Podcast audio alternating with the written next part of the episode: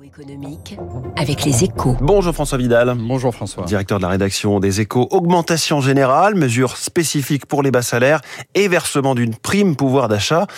Le gouvernement a annoncé hier une hausse sensible de la rémunération des fonctionnaires. Oui, l'effort consenti pour euh, soutenir le pouvoir d'achat des quelques 5 700 000 fonctionnaires est effectivement significatif. Hein. Il représente 6 à 7 milliards de charges supplémentaires en année pleine pour l'État.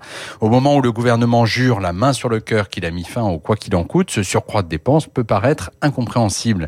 Il répond en fait à une double nécessité. La première, c'est qu'en période d'inflation, l'État employeur doit mettre la main à la poche s'il ne veut pas se retrouver dans la situation du gouvernement gouvernement britannique en but à des grèves salariales à répétition qui désorganisent des services publics et le pays depuis de longs mois. Il achète ainsi une forme de paix sociale. La seconde raison, c'est que la chasse au mammouth est terminée. Que vous, que vous voulez, que voulez-vous dire, François? Bien que la priorité pour l'État n'est plus de réduire les effectifs de la fonction publique, mais de renforcer son attractivité. Au contraire, c'est indispensable pour stopper l'hémorragie de talent dans les hôpitaux, par exemple, et attirer des candidats de valeur dans l'éducation, la justice ou les forces armées.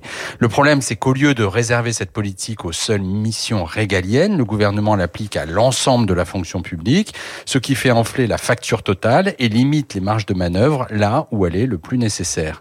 Si nous voulons rebâtir une administration digne de ce nom sans dégrader encore les comptes publics, nous ne pourrons pas faire l'économie d'une remise à plat des missions de l'État, mais ce débat courageux n'est manifestement pas à l'ordre du jour. Le geste à 7 milliards du gouvernement, c'est à la une de votre journal Les Échos ce matin. Merci beaucoup François Vidal. On parle de ce nouveau chapitre pour les banques centrales.